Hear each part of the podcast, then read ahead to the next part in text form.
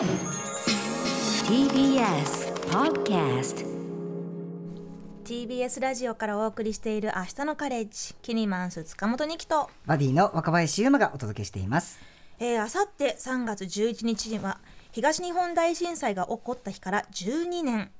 えー、明日のカレッジでは毎年この時期に防災学部として特集を組んでいます、えーそして今夜も改めて防災への意識を皆さんと一緒に考えたいと思います。今回お話を伺うのはあなたの気持ちが伝わる命を守るカタログギフトライフギフトを制作販売する防災ベンチャー株式会社コクア共同代表の泉優作さんと引田裕二さんですよろしくお願いしますよろしくお願いします。よろしくお願いします。はじめまして、バディの若林です。よろしくお願いします。よろしくお願いします。よろしくお願いします小金泉です。えーまずはですね、えーお二人のプロフィールのご紹介から、えー泉優作さんは幼少期に神戸市にて阪神・淡路大震災で被災され、えー大学の入学式直前に発生した東日本大震災をきっかけに NPO で災害ボランティアを始めました、えー当時勤めていた会社を退職しその後独立。一人の力ではなく協力し合うことで防災を解決することを信念にコクアを創業。このコクアというのはハワイ語で協力するという意味だそうです。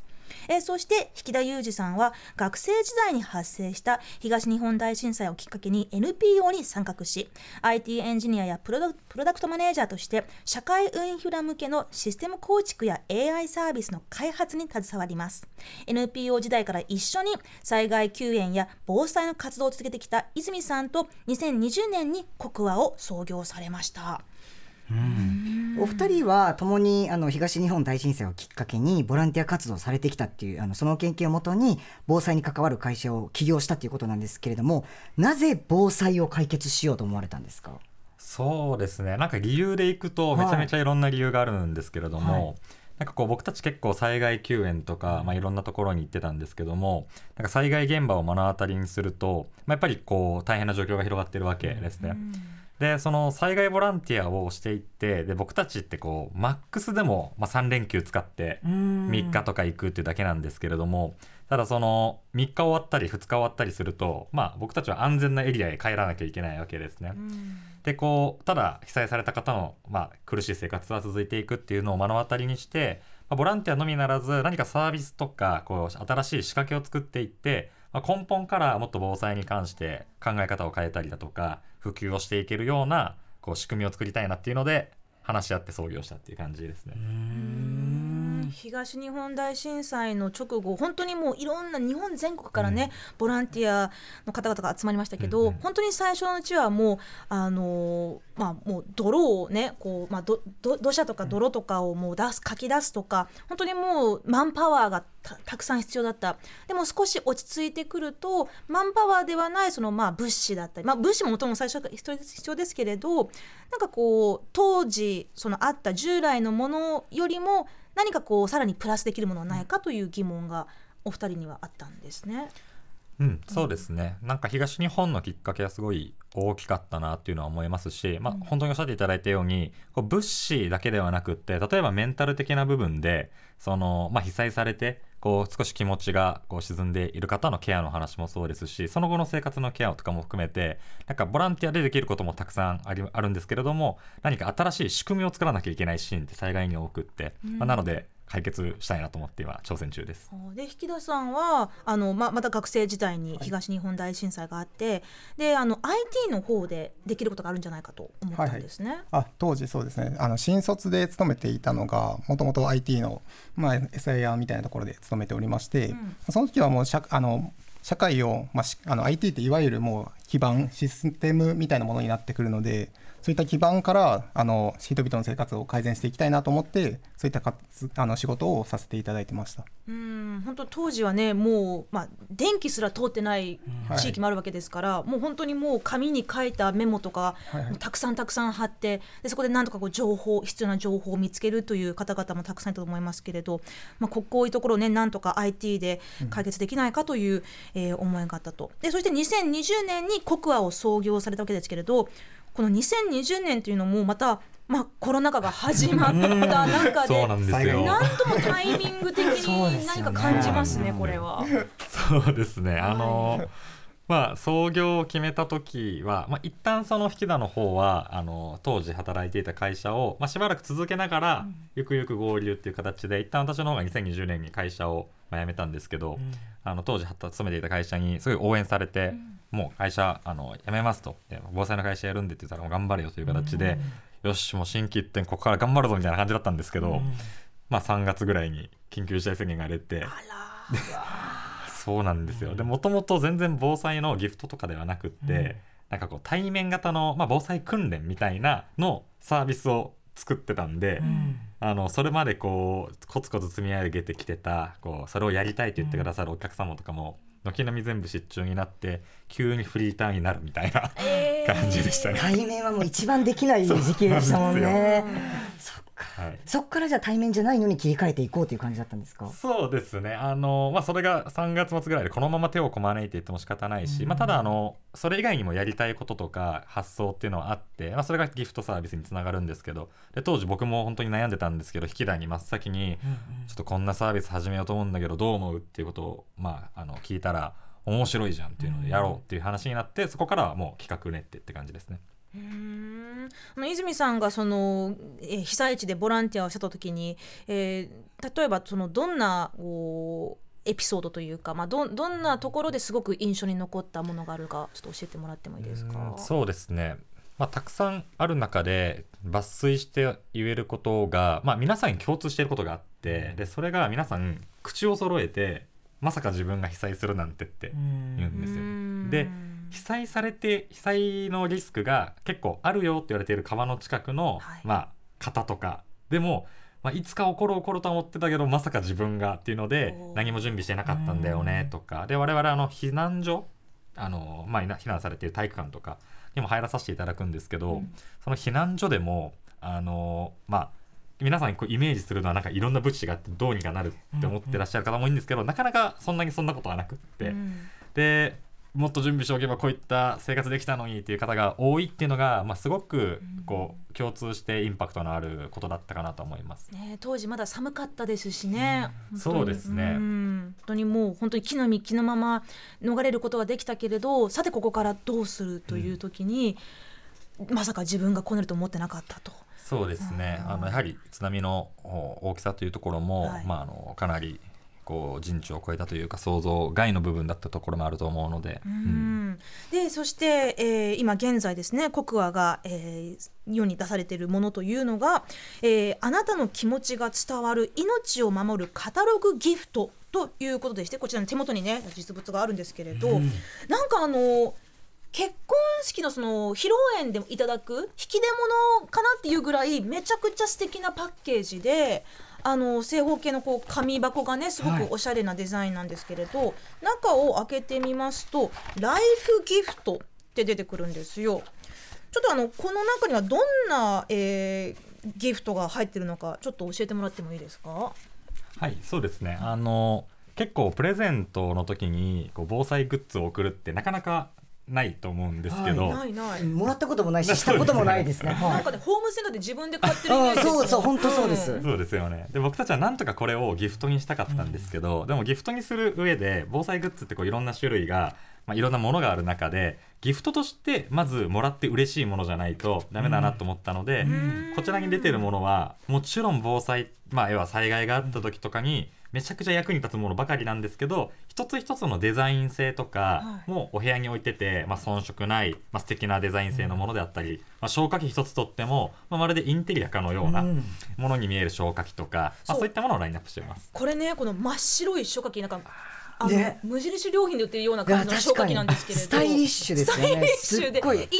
リアの邪魔にならない、うん。本当にお部屋の隅っこにね置いてもなんか観葉植物に合いそうな感じの消火器だったりあとあの今治製の防災タオル。これもまたね素敵な素材な感じしますけれどこういうあとなんかそのあの長期保存食、でなんかこう新感覚長期保存食ってありますけどどこどういうところが新感覚なんですか？そうですね。あの、まあ、まずパッケージって結構防災食ってこれまで、うん。まあなんていうか少しこうお部屋の真ん中にドンと置いておくのはちょっと置きづらいなっていうデザインのものが多かったんですけど、押し入れのこう裏の方に置いてあるとまあ、かね缶詰とかうんが多いんですけど、まあ、そちらあの見ていただいた通り結構可愛らしいコンパクトなボックスに入ってるんで例えばお部屋のこう机の隅であったりだとか、まあ、見えるところに置いておいても、まあ、全然こう違和感なくあのお部屋に馴染むような形ですぐに取り出せるところに置いておけるっていうところが、まあ、一つ大きな特徴の備蓄ボックスですね。リマさんどうか欲しいものあります？こいれや僕この命を守る今治タオルっていうのが、はい。あの日常使いももちろんできるんだけれども何かあった時にマスクだったりとか、まあ、あの包帯とか三角巾として使使えますっていうのがすごいなんか。なんて言うんですかね。あの日常としても使ってもおしゃれだし、でもいざという時に非常で使えるっていうのはなんて素晴らしいんだと思いましたね。ね、ブランドものの防災グッズって今までなかったと思うんですけど、あとはまあそのコンパクトストーブ、まあ、その温かい料理がね食べられるようにこう使う本当にもう折りたたみするとすごくこうコンパクトになる小さい、えー卓上コンロみたいなストーブとか、あとねもしもの時の枕枕ですかこれは？あの枕なんですけれども枕自体はあの皆さんがお使いの枕使っていただければ、どっちかというと枕カバーで。枕カバーですか？そうなんです。でえこれあのまああのいろんな使うシーンが想定されるんですけど、うん。やっぱり災害時に、まあ、いろんなこうリスクがある中で特にリスクが大きい部分が寝てる時に災害が起こってしまって、はでまあお部屋もブラックアウト例えばしちゃって、うん。床にもうガラスも散乱してるっていう状況ってありえますよね、なのでその時に裸足で逃げていったら当然足ズタズタにうんうんなっちゃったりしますし、なのでできるだけ寝室に防災グッズを置いておきましょうという考え方は主流なんです、うん。あの推奨されてるんですけどこのあのアイテムに関してはその枕のこう枕カバーの裏側に裏側というか上側にあのいろんなものをあの、まあ、見えない形でおしゃれな形で。そうですそうですね、はい。あのしまっておくことができるっていうようなブランドさんのアイテムでなんか発想が素敵だなと思ってラインナップしてますね。確かにねこう本当にもう文字通り枕元に、いざという時のためのものを置いておくっていう。寝てる邪魔も、ま、枕の上なんで寝ている邪魔もしないし、でもいざという時にそれを持って、はい。っていうことですよね。はい。わすごいな。んか私たちとしては、その枕もそうですし、あの消火器もそうですし、いかになんか日常生活に馴染ませれることができるのかっていうのが防災においてすごく重要だと思っていて、やっぱ防災ってなんか日常生活とはまた別のものって考えがちだと思うんですけど、はい。やっぱいつ起こるのかわからないので本当に日常の中で起こるのが災害にはなってくるので、いかにじゃあ日常の中で防災的な要素をまあ取り入れられるのかっていうのがまあ重要だと思ってそういった商品を中心にあのせ入れさせていただいてます。うーん。あとこれもねこれも大事。ラジオ、うん。多機能防災ラジオで光も音楽も充電も一つにできるっていうやつ。であこれ手回し系ですね。もうできますし実はそれソーラーも。あできるんですよ。ソーラーパネどっちもル付できます、きうん。へえそうなんだ。こういうのはあのどういうところで、えー人がだ誰が誰にギフトするっていう想定ですか？えっと、冒頭に言っていただいたように結婚式でも最近よく使われます。ただ,、はい、ただ結構値段が1万円超えてくるので、皆さんに配るというよりは結婚式のその引き出物の中のまあこう親族とかちょっと特別な、まあ、上司とかに送る用のやつに使っていただいたりだとかあと一番多いのは何だろう。うち祝いとかも最近すごく多いのかなと思っていて、まあ、子供が生まれた時に、あのもらったプレゼントに対するお返しであったりあと結婚式のあのうち祝いであったりとかで、えっと、そういったあの気持ちを伝えれるギフトにはなってくるので、あの大切な人からもらったプレゼントに対してあなたと一緒に長く生きたい。な一緒に無事でいてほしいという気持ちを乗せてプレゼントできるのでそういった大事な人生の節目みたいな大事なシーンであのお配あのお渡しされている方が多いのかなとは思います。素敵、そういうメッセージとともに、まあ、機能的なものがね、好ま好まれる人に対してもすごく素敵なギフトアイデアですよね。そうですね。もう一個こちらなんでしょうこちらもライフギフトのフードの方、あこちら棒非常食ですね。えーハンバーグならぬカン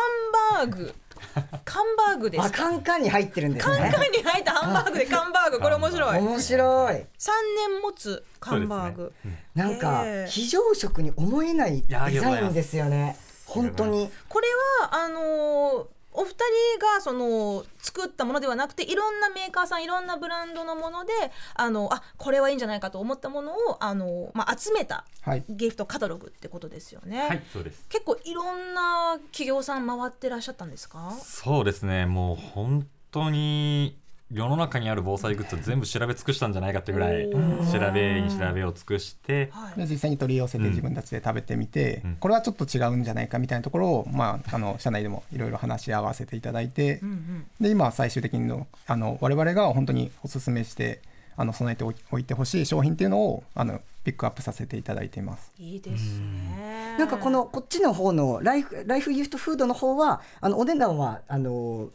ちょっとお安めというか、そうですね。そうですよね。なのでなんか普通にお誕生日プレゼントとかうん。にも確かにね。なんかいけそうな感じですよね。数千円ぐらいからね、そうですね。きると。3500円ぐらいなので、結構カジュアルギフトみたいな形で使っていただけることが多いですね、ね、でも美味しそうですぐに食べちゃいそう。確かに。そしてもう一つね、えーっと、あるのが無料防災診断パーソナル防災サービスパソボというもの、これもすごい気になってるんですけれどこれは引田さんどういうものでしょうか？あこれですが、えっと、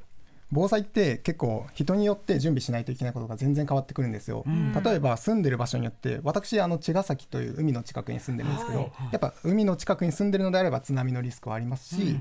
またあの山のあの崖の近くに住んでるのであれば土砂崩れのリスクがあるなど、まあ、住んでる場所とかあとは一緒に住んでいる方、まあ、ご老人と住んでいたり乳児の方がいたりだとか、まあ、どういった方と住んでるのかとかあとは普段からどういった生活をしているのかによって備え備えないといけないものが変わってくるんですよ。山山のすぐに横に住んでる人海の横に住んでる人、ま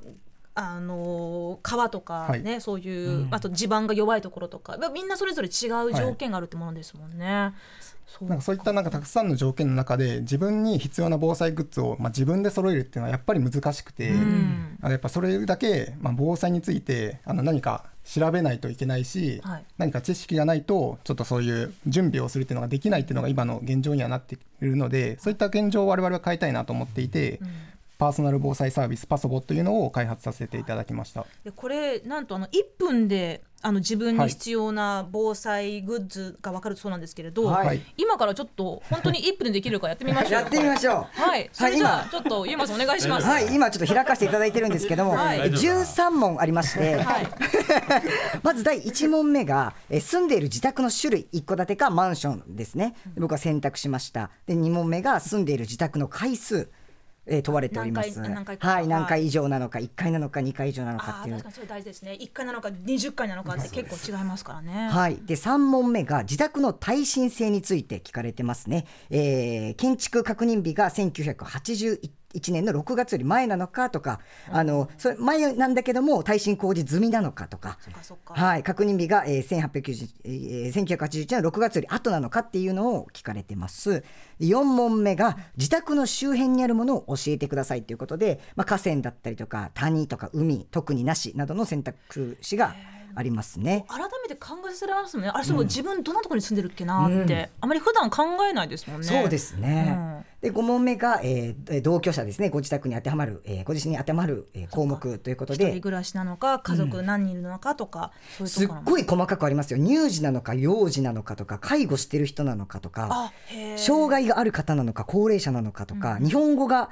読んだり話したりすることが困難な方がいるとか、はい。まあ、持病がある方、えーペットなど、えー本当にたくさんの選択肢がありますね。へで6問目が何人で暮らしていますかっていうところですね、僕は今どんどん選択していってるんですけども、7問目が自動車を保有してますかっていうことですね。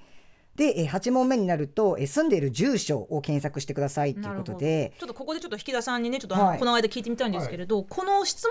問項目を決めた基準っていうのはどういうリサーチをもに基づいてるんですか？基準ですか？うーん。専門家の先生と、ん。あのまあ、防災を対策するにおいて、まあ、重要な指標というのは何かっていうのを、まあ、一緒にディスカッションさせていただいて、はい。でこれをこれがないと、まあ、どんな防災の準備をしないといけないのかが変わってくるよねっていうところがあったので、そこの部分をあの選ばせていただきました。うん、確かに今のその家族構成のところみたいにね、その赤ちゃんがいるのかご高齢の方がいるのか、えー介護が必要な方がいるのか日本語があまりわからない人がいるのかはいはい。っていうところで、それぞれのニーズって変わりますよね。で準備せないといけないこととか、はい。あと事前にやっぱ知っとかないといけないこととかが変わってくるので、うん。そういったことをなんか変わなんか違いがあるのかっていうところを観点にあの質問は考えさせていただきました、うん。ただやっぱり質問が多くなればなるほどすごいあのやらなくなるというかやっぱ手間になっちゃうじゃないですか。今さんどうですか？あごめんなさい今めちゃくちゃ集中してこっちやってました。今今どこの質問ですか？あ今ねあのあれです。あの次の住住所というか入れま入れまして、はい。困った際に頼れる人が近くに住んでますかっていうふうに。ご近所づ付き合いがあるかどうか、はいがあるかどうかっていうのを聞いてくださってますね。それがはい。9問目です、うんで大丈夫ですか？こっち行っちゃって。えじゃあどうぞ。はい、ではい。10問目ですね。え防災の準備をする上で自分たちの家族以上の準備をしておきたいと思いますかっていう。はい。それやっぱりイエスだな私は。そうですね。僕もイエスですね、はいで、えー、11問目普段から食品など買いだめしてることが多いですか？っていうことですね。買いだめすぎてむしろ困ってます。食べなきゃいけない。のこれ僕いいえなんですけどで12問目ですね。防災の準備は必要最低限のものを用意したいですか？お金をかけてでも十分な対策を行いたいですか？という、えー質問ですね。で次が最後になります。でこの中に自分もしくはご家族に当てはまるものはありますかということで、まあ、潔癖症虫が苦手暑さが苦手食べられない食材が多い甘いものをよく食べる普段から食べる量が多い冷え性特になしというねあの本当にこう被災した時にこういったものが必要になってくるっていうことですよね。多分これを聞いていただいてるっていうことはア。レルギーとか体質とか、うん。なんかこう持病とかいうところも大事ですもんね。で今それをですね選択しまして、えー診断中。診断中になりました。あなたにぴったりな防災セットを診断中ということで今診断いただいております。ではい、えーすぐ出ましたね。で僕は、えー地震台風に備えよう。在宅避難重点タイプというタイプのようでして。なるほど。私ね私これやったら避難所生活重点タイプでした。あーリスク高い。多分うちの建物多分あのリスク高すぎてあ そうお前なんです。ねお前出ろって言われてるんですよ。そう。あでもゆまさんの場合は、はい。うちに色タイプなんですね。そうですね。なので、まあ、あのあなたのお住まいは在宅避難を行う可能性が高いエリアですと、なのであの自宅での避難にえー重点を置いた防災を提案しますということでもろもろあの提案いただいてるんですけどももう僕はこの在宅避難を行う可能性が高いエリアって全く知らなかったので、うん。もう僕はあの引っ越してすぐに避難所見に行くタイプなんですけど、あそうだったんだと思って。あもうすぐ見に行きます。あのど徒歩どのくらいで行けるのかみたいなの見に行くんですけど、あそうだったんだと改めて教えていただいて、私実はこの診断を通してあうちの近所の避難所ここなんだって知りました。よかったです。よかったです。でもポイント1がご近所さんとの交流が重要っていう風にはい。教えていただいて、であのーまあ僕マンションなんですけどあんまりこうご近所付き合いみたいなのってなかったりするので、なんかそれがあった方が、はい。い、ざという時にもっとこう助け合える頼れる、あのところがあるってわけですよね。へえ、ちょっとまあこういうね、まあそのものだけではなく、その人間関係とかコミュニケーションっていうところもね、まああのこれをきっかけに私たちすごく考える。はいはい、いいチャンスをいただいたと思います。まあ、本当におっしゃった通りね、東日本大震災の被災者の方々も、まさか自分がとおっしゃってたように、まあ、我々もね、こう東京だと、まあ、首都直下型地震がいつ来るかわからないという、あまり考えたくないんだけれど、でもやっぱり考えた方が、命を救うことに、行動につながるんじゃないかと私は思いますので今日はとても貴重な、えーヒントをたくさんいただけました、えーここまでのお話は 防災ベンチャー株式会社コクア共同代表の泉優作さんと引田裕二さんでした。お二人ともどうもありがとうございました。ありがとうございました。ありがとうございました。明日のカレッジは TBS ラジオから平日22時から放送中。月曜から木曜は私キニマンス塚本二希が金曜日はライターの武田砂鉄さんが担当しています。ぜひお聞きください